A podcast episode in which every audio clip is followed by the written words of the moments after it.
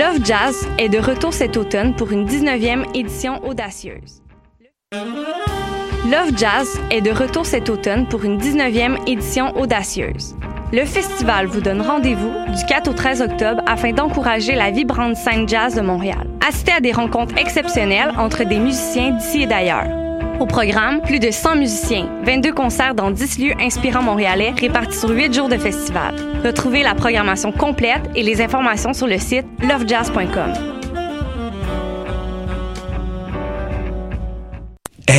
vous saviez que choc.ca ce n'est pas que du podcast C'est aussi 5 chaînes musicales 24 heures sur 24 pour vous accompagner partout. Rock, indie pop, hip-hop, musique francophone et musique électronique en écoute gratuite et à volonté. Pour les découvrir, rendez-vous sur le site de choc.ca sur l'onglet chaîne musicale. T'as raison, ma Brenda, c'est le résumé des nouvelles de la communication, du marketing, de la publicité et des médias en moins de 10 minutes. Chaque semaine, mets-toi à jour de l'actu, que tu sois professionnel du métier ou pas. T'as raison, ma Brenda, c'est le vendredi à 8h sur choc.ca. Le reste de la semaine en podcast et aussi sur Facebook. Jennifer Lopez est une chanteuse d'origine portoricaine très populaire de la fin des années 90. Les chances de la voir en spectacle à Gatineau sont d'environ 1 sur 1 million. En contrepartie, les odds de voir un de tes artistes québécois favoris tels que Loud ou Claude Pelgag sont énormes. Grâce à l'ambassade culturelle, tu pourras assister à une multitude de spectacles en Outaouais dans un univers pas mal plus intime qu'à Oshiaga. Et ce, tout au long de l'année. Rendez-vous sur la page Facebook de l'ambassade culturelle pour voir notre programmation ou nous écrire si tu as toujours rêvé de faire la première partie de J-Lo, la chanteuse d'origine portoricaine très populaire de la fin des années 90. De ses racines autochtones à ses habitants venus du bout du monde, Montréal est une ville de nomades. Le festival Nomade rassemble celles et ceux qui sont nomades par culture, par choix ou nomades forcés. Musique, cinéma, gastronomie, pendant trois mois, jusqu'en décembre, le festival Nomade fête ses 10 ans. Suivez la programmation sur le www.lacaima.ca, k h a i m a slash festival-nomade.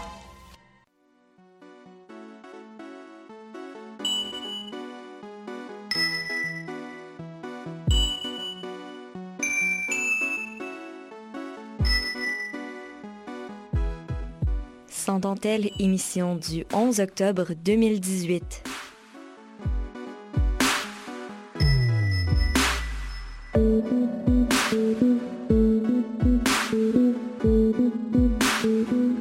Bonjour à tous et à toutes et bienvenue à Sans dentelle. Euh, Cette semaine, on a euh, une autre émission spéciale. hein, euh, ça fait déjà, euh, on est à notre deuxième émission spéciale euh, cette, cette saison. Et on reçoit Charlotte Cohen, a.k.a. MX Macbeth. C'est comme ça qu'on le dit? Exactement. Et euh, donc, euh, on, est, on est avec elle et qui est aussi membre du collectif Alterna, Alternadrag, pardon, collectif qui en est à sa troisième représentation jeudi prochain, si je ne m'abuse. Exactement. Mon Dieu, ça va bien. Je je Ben suis bien informée. C'est parfait. Et euh, donc, c'est un spectacle de drag queen alternative, si on veut. Euh, et c'est le jeudi prochain, ça va être la thématique Halloween. Euh, moi, ça, moi, ça m'énerve un peu. Euh, j'ai vraiment hâte. J'ai hâte d'avoir peur. Et je me demandais, Charlotte, est-ce que tu peux nous décrire un peu qu'est-ce que c'est Alternadrag en long et en large? Donc, euh, ben, premièrement, je commencerai par dire que c'est vraiment plus du drag queer que du drag queen, euh, du drag queen parce qu'on essaie d'ouvrir à toutes les formes d'art, drag ou performance de genre. Donc, autant drag king, queer, euh, hyper, tout ce qui est genderfuck aussi. Donc, tous les styles de performance qui ont rapport avec le brouillage du genre, tout ça dans un espace performatif. Euh, Drag, c'est, en ce moment, on est huit personnes dans le collectif. Je vais les nommer rapidement juste parce que je les aime beaucoup. Euh, donc, euh, sans ordre réel, euh, Gabrielle Villeneuve, Eliane Coursol-Dion, Lisa Morrison, Carl Go, Mathis Bourgeois, Meta et Vanille Salé. Donc, nous avons tous ou pas des pratiques de drague différentes. Certaines personnes sont simplement là pour s'impliquer de façon dans l'organisation, comme Stage des gens qui font du burlesque, tout ça.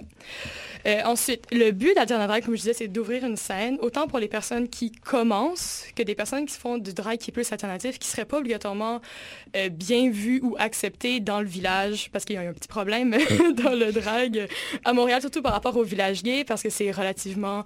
euh, ben, je j'allais dire ouvertement, c'est relativement sexiste, euh, même femme-phobe Mhm. ou euh, ou est euh, raciste aussi. Il y a beaucoup de problèmes Ouais. de racisme. Euh, donc, euh, nous, on avait... Puis même personnellement, moi, j'avais pas de place pour performer. Je savais pas trop par où commencer. Donc, je me suis dit, ben pourquoi pas, je vais le faire moi-même. Fait que c'est super DIY. euh, on va faire des trucs, puis on décide d'ouvrir ça. Malheureusement, on est majoritairement un collectif qui est majoritairement des personnes blanches, mais on essaye très, très, très fortement d'ouvrir, d'avoir une priorité pour les personnes QTP aussi qui veulent participer. Euh, et on reconnaît évidemment qu'on a, étant relativement blanc et des colons, on a une approche comme, colonialiste. Donc, pour faire notre part, on donne toujours 10% de nos euh, revenus à la porte à Settlement, euh, euh, Settlement Reparation for Indigenous People in Montreal and Surrounding Area, qui est un organisme qui donne à des personnes euh, two-spirits, queer, autochtones, qui sont en besoin criant, et un autre 20% euh, à des communautés, à un organisme communautaire différent à chaque fois.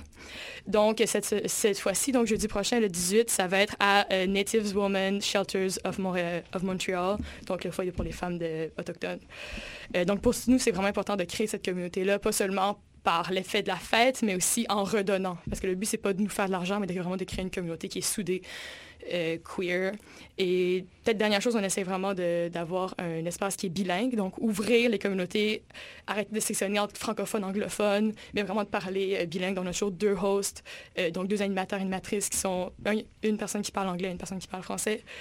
Puis, commencer par ça, si je peux dire. C'est J'ai déjà beaucoup beaucoup de choses. C'est très Ouais. inclusif, puis c'est le fun de voir que...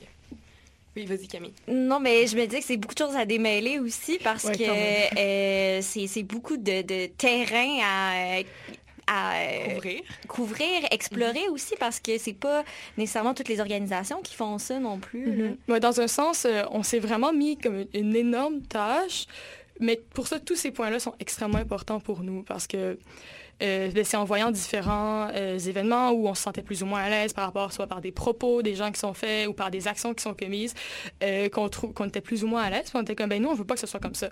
Puis des fois on fait des erreurs puis on essaye vraiment d'avoir une euh, radical acknowledgement, vraiment de toujours comme savoir que euh, radical accountability, je veux dire. Donc, c'est vraiment comme, ben, si on fait des erreurs, ben, on fait des erreurs, puis on va comme tout faire pour les régler, puis pas... euh, comme... apprendre de ces erreurs-là, justement.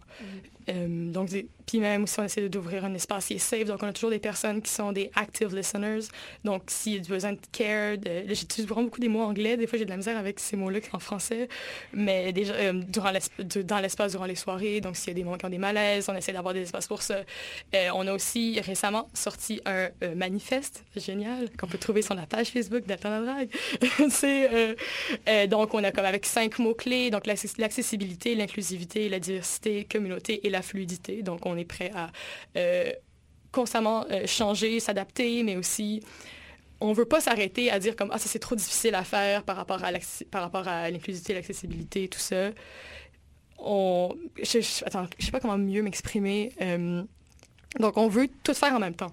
Ouais. On veut pas genre décider comme ah ben plus tard on va comme décider de, de acknowledger que genre on est euh, colonialiste. Ben on va le faire tout de suite. On va pas euh, dire ah ça c'est trop difficile de trouver des gens pour que l'espace soit safe. Ben non, on va le faire tout de suite. On veut pas comme aller dans la demi-mesure. Prenez à cœur chaque, chacun de vos euh, de ce que vous défendez. Vous ne remettez pas ça plus tard. Exactement. Ouais, c'est ça. Excusez-moi, j'étais un peu, je me suis emportée. Non, mais justement, ça me fait penser aussi, euh, peut-être que je m'égare un peu, mais le Ritz aussi, euh, je crois que c'est un, un endroit accessible pour les fauteuils roulants aussi, com- Exactement. comparativement au Café Velours qui était un peu plus euh, difficile. Ouais, ben c'est ça. C'est qu'en fait, qu'au début, on l'a fait au Café Velours parce qu'on avait par- euh, travaillé avec le, le, le collectif Redéfinir l'érotisme qui est installé à, euh, au Café Velours euh, sur Villeray. Et ben, l'espace, vraiment, était fini par être trop petit parce que ça a été beaucoup plus populaire qu'on le pensait. En fait, on a dû refuser des gens à la porte. Oui, j'y- étais et c'était le chaos. Mais en même temps, c'était, Ben, ça me faisait mieux. tellement chaud au cœur, Ben oui. justement, qu'on ait réussi à avoir autant de personnes.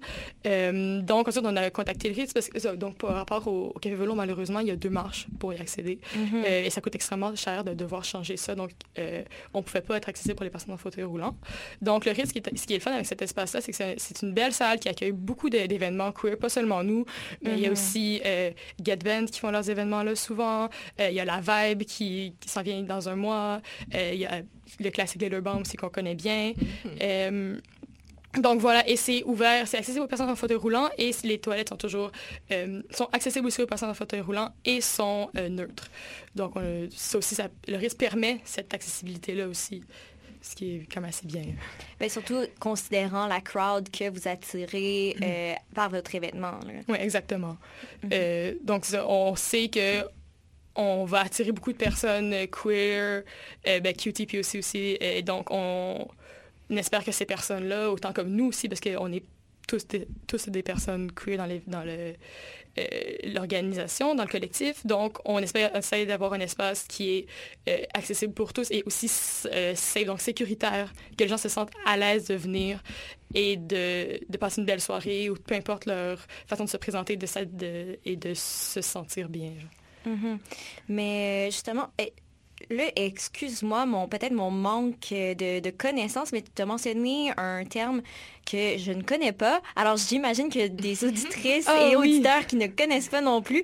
te- Oui, c'est moi, euh, QT, euh, puis aussi, donc c'est Queer, Trans, euh, People of Color.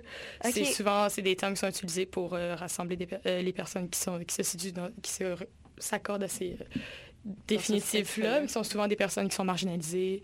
Euh, donc voilà, c'est plus rapide à dire des fois quand on s'exprime que dire au complet, sauf que quand on le connaît pas, c'est sûr que euh, c'est ça, voilà. Oui, ben moi, euh, je, Moi non je- plus, je ne savais pas. Mais je- je suis contente de l'apprendre. oui, moi aussi, je me Charlotte. sens. euh, je- Ça me fait plaisir.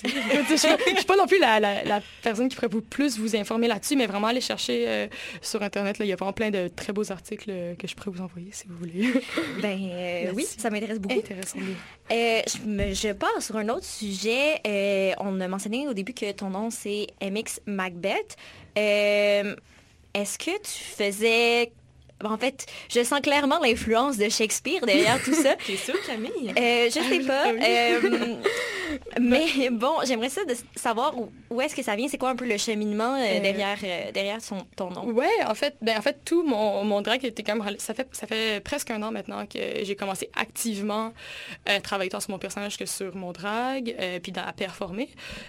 Donc d'abord, j'ai commencé en voulant... Je commençais un peu, un peu l'histoire, je trouve que c'est un peu représentatif aussi de la scène en ce moment, c'est que j'ai commencé en voulant faire du drag queen. Parce que c'est juste ça qu'on voit à la télévision. J'ai écouté RuPaul's Drag Race comme un classique, genre on a tous commencé par là. on regarde ça et on fait comme, waouh, j'ai envie d'en faire. Mais il y a juste des personnes la plupart des personnes qui s'identifient comme hommes là-dedans ou qui doivent cacher leur transidentité. En tout cas, ça, c'est une autre histoire. Mais Oui, qui on sont là-dedans. On élaborera plus tard là-dessus. Parfait. Donc, euh, donc, je voyais que j'ai- presque seulement des, des modèles de drag queen. Donc, tu te dis, ben, je vais commencer par là. Et ensuite, à force de chercher beaucoup, c'est vraiment fou, par Instagram aussi, beaucoup de voir... euh, et puis, on connaît plein de drags plus alternatifs, donc du drag queer. Puis, c'est plus par là maintenant que je m'identifie. Donc, mon drag a vraiment une approche euh, bigenre, donc d'aller dans, le- dans les failles, dans les fissures du genre, comme questionner de qu'est-ce qui est quoi. Euh, donc, j'ai vraiment deux côtés. C'est pour ça que j'aime bien le nom MX Macbeth, parce que moi, je viens du théâtre. euh, je suis, euh, j'étudie en théâtre, un petit théâtral. et tout ce que je fais, c'est genre, j'essaie de justifier dramaturgiquement mes trucs. Puis, euh, donc, Macbeth, et au début, je vais être Lady Macbeth, puis j'aimais bien Macbeth aussi, puis MX Macbeth, parce que MX, c'est un peu c'est le mot utilisé pour dire pas monsieur ni en anglais. C'est comme Miss and Mister, c'est comme les deux ensemble. Donc le X pour donc c'est pour tout. Puis à la fois il y a les deux personnages. Donc il y a Lady Macbeth et il y a Macbeth dedans. Donc qui est, qui est un nom aussi qui est je pense qu'il y a deux personnages associés assez importants. Donc puis aussi il y a deux côtés à mon drag. Donc il y a le côté plus clownesque qui est très plus proche, qui est plus près du drag king, donc qui va être plus côté Macbeth, et côté les- Lady Macbeth qui est plus euh, euh, alien, un peu, genre alien, un peu étrange, mystique, dans les trucs vraiment plus vraiment comme à genre. Euh, donc j'aime bien jouer avec ça, changer selon. Puis mon personnage est vraiment proche. Il y a beaucoup que leur, beaucoup de personnes que leur drag queen va être vraiment ou leur drag est très comme une autre personne. Moi, mon drag se mélange vraiment beaucoup avec moi. Ça m'a beaucoup aidé à explorer personnellement comme mon identité de genre, mais aussi ma vie en tant que telle, comment est-ce que je performe tous les jours mon genre. Donc euh, voilà, j'ai mis ça sur la scène aussi. Ben, euh, on va euh, faire euh, pause sur cette conversation parce que euh, on a on a un mandat musical aussi à combler, hein? Et alors, euh, on s'en va en musique avec la chanson Nobody de Mitski. My God, I'm so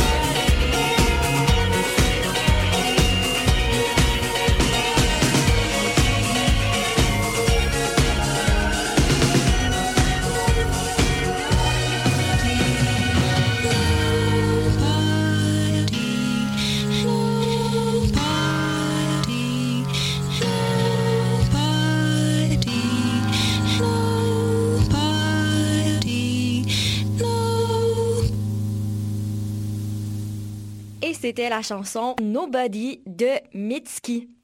Alors, euh, on, a, on a mis euh, pause sur notre conversation euh, et on va reprendre, en fait, comme on est une émission féministe, il faut pas l'oublier, j'aimerais qu'on discute un peu plus de toute l'idée des personnes s'identifiant femmes dans le monde du drag, autant du drag queen, king ou queer. En fait, pour mettre les gens un peu en contexte, en ce moment, il y a quand même une grosse polémique autour euh, de la place de ces, ces personnes-là dans euh, le monde du drag. Euh, on peut penser d'ailleurs à une sortie publique de RuPaul, qui est une personne assez... assez notoire dans le, dans le monde du drag qui a dit qu'il n'accepterait jamais des, des personnes, des femmes trans, exactement? Euh, à mon souvenir, en fait, ce que RuPaul disait, c'est que euh, les femmes trans qui font du drag, en fait, quand une femme trans fait du drag, quand une femme fait du drag, ça enlève le côté politique du drag. Surtout pour le drag queen. En tout cas, déjà, c'est extrêmement problématique. Puis après, ce qu'elle disait, c'est que euh, des femmes trans qui prennent des hormones, par exemple, c'est comme des personnes, des athlètes qui prennent des stéroïdes aux Olympiques. Encore une fois, extrêmement problématique. Ben, Et, euh, en tout cas, donc c'est plein de choses comme ça. Que, les personnes, puis même qu'il y avait une- il y, a, il y a eu quelques personnes, de, pas quelques femmes trans dans l'émission, mais Ben, c'était avant ça. leur transition, donc c'était pour RuPaul correct ou durant leur transition, ce qui est assez probable. Ben c'est ça. Puis, euh, je sais que c'est pas des trucs qui sont sortis publiquement, mais c'est des rumeurs comme quoi cer- certaines dragues dans l'émission auraient été forcées justement d'adopter des euh, looks un peu plus masculins pour pouvoir euh, passer justement euh, que ça soit Mhm. legit si on veut. Oui, c'est ça. Il y a des gens qui ont dû cacher leur transition, surtout dans les premières, euh, dans les premières saisons, qui ont dû cacher leur transition pour pouvoir être acceptés dans l'émission. Euh, il y a seulement, de ce qu'on sache, que tu en as parlé ouvertement dans l'émission, durant l'émission, parce Mhm. qu'après, c'est autre chose, mais euh, durant l'émission, c'est seulement Peppermint qui, dans la saison elle, euh, euh, 9. D'ailleurs Ouais. que je pensais. Exactement. Donc, c'est elle a, par- a parlé de sa transition durant l'émission. Mais même le, le cas de Peppermint a été, brought up- a été dit à RuPaul, puis RuPaul disait, ouais, mais elle, était, elle avait pas fini sa transition, donc euh, elle n'a pas eu son opération, donc c'était correct. Mais là, déjà là, comme toute la question de la transidentité, il n'y a pas de question, genre, c'est- un spectre. C'est pas parce Ouais. que t'as pas eu ta... Il y a plein de personnes qui... Il y a des gens qui veulent pas avoir d'opération, il y a des gens qui décident d'en avoir, puis peu importe, c'est qui, vous êtes qui est RuPaul pour décider que t'es une femme à ce moment-là ou pas. Là. En tout cas, c'est- c'est une autre pan par rapport à... Mais justement, je me demandais, selon toi, euh, comment la misogynie, s'il y en a en fait, il y en a probablement, comment ça prend forme dans le monde du drag plus exactement, tu sais, peut-être Euh. autre que euh, justement ce que RuPaul a fait, comment il est sorti euh, publiquement? Ouais. Ben, premièrement, des fois, je trouve qu'il y a beaucoup d'exemples de personnes, souvent s'identifiant, hommes, souvent cis, qui font du drag queen, vont, euh, leur, leur représentation de la femme se, ou des femmes, en fait, se limite à euh, être une femme sexuelle qui aime le sexe et qui est une personne qui travaille dans le sexe, blablabla. Donc déjà là, c'est quoi cette vision un peu étrange des femmes? Est-ce que c'est, ta seule façon de voir, de, voir les femmes? Ça enlève un peu le... Parce que pour moi, ça enlève le côté politique du drag, parce que le drag est extrêmement politique. Euh, aussi, il y a tout... j'ai ma copine qui fait du drag queen, qui euh, se fait souvent... qui se fait toucher les seins par des personnes, euh, sans, sans. Il y a un gros problème de consentement.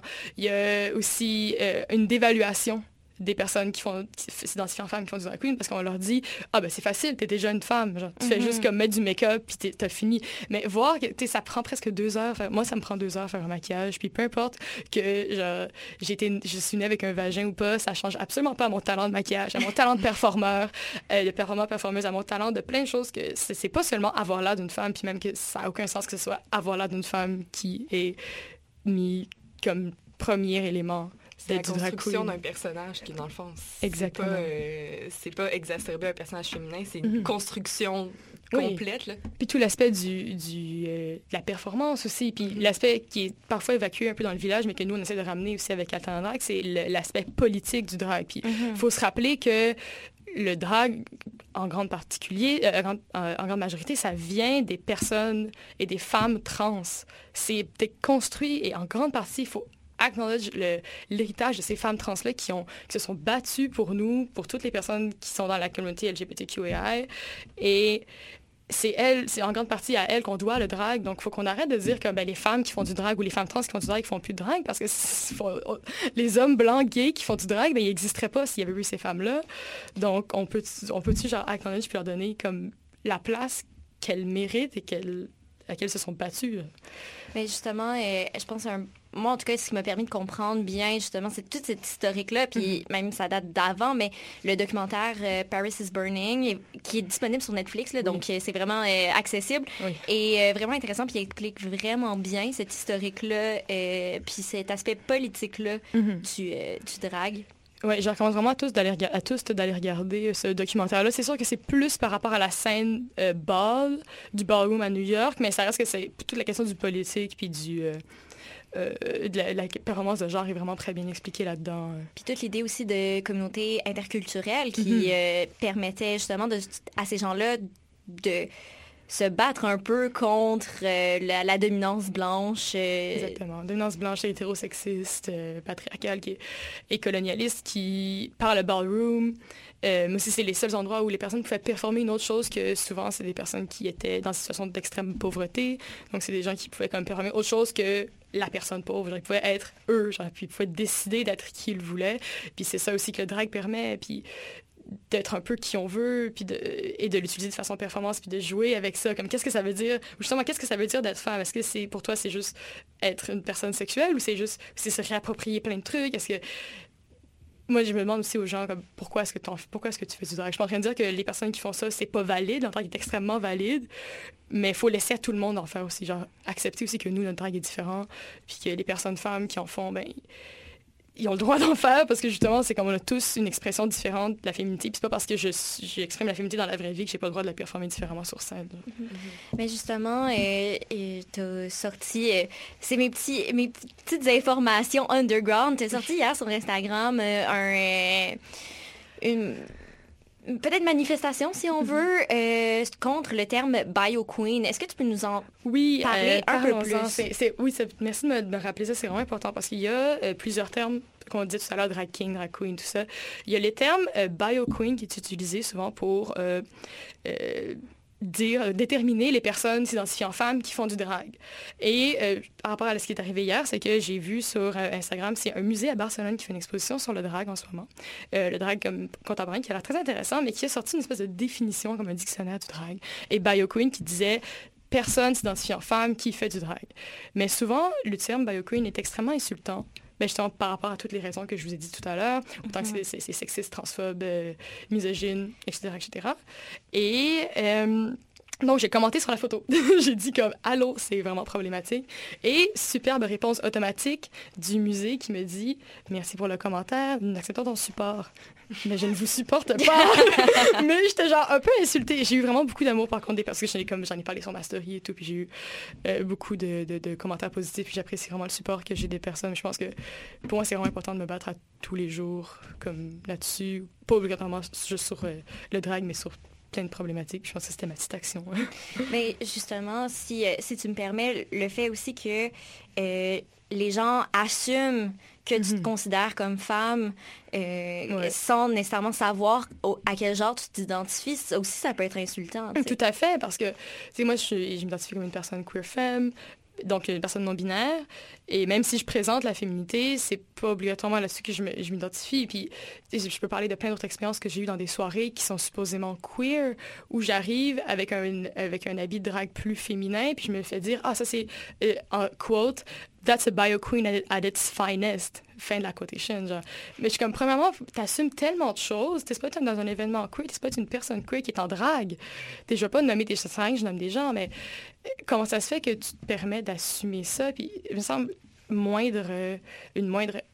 je- je- J'espère juste que les gens vont euh, s'informer avant de commencer à assumer des choses, surtout que ça peut être vraiment heurtant ça, dans, des- dans des événements queer. genre. Qui sont supposés être super inclusifs. là. Exactement, que ça soit pas inclusif. ça. Je demande juste de, l- de, de la recherche. puis Informez-vous. Ben, un gros merci. Charlotte, on souhaite un gros merde pour euh, ta performance euh, la semaine prochaine. Euh, puis, euh, je vais, je vais y être. Je le dis, je le dis haut et fort, je l'annonce. Vous allez pouvoir m'y voir. Et euh, on va pouvoir euh, aussi, on peut visiter la page Facebook de Alternadrag pour avoir plus d'informations. Oui, donc c'est ça. Donc euh, la page Facebook, c'est Alternadrag. Sur Instagram, c'est Alternadrag. C'est assez facile. Et l'événement la semaine prochaine, si je peux euh, me Oui, permettre. Euh, donc, c'est euh, la semaine prochaine, le 18 octobre, au Ritz, à 23h. Nous avons des performances de toutes, de formes. Et c'est 10 Pay what you can. On vous attend en grand nombre. Ben, un gros merci, puis on se retrouve tous et toutes le- la semaine prochaine.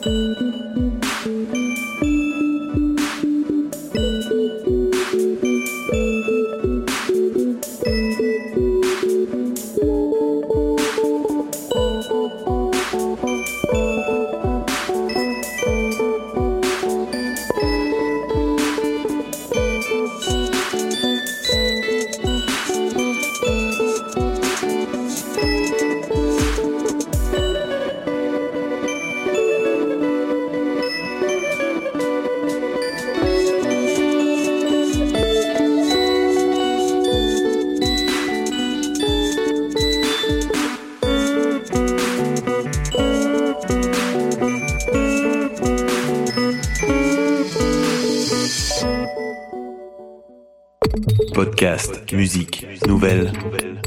Vous écoutez choc.ca.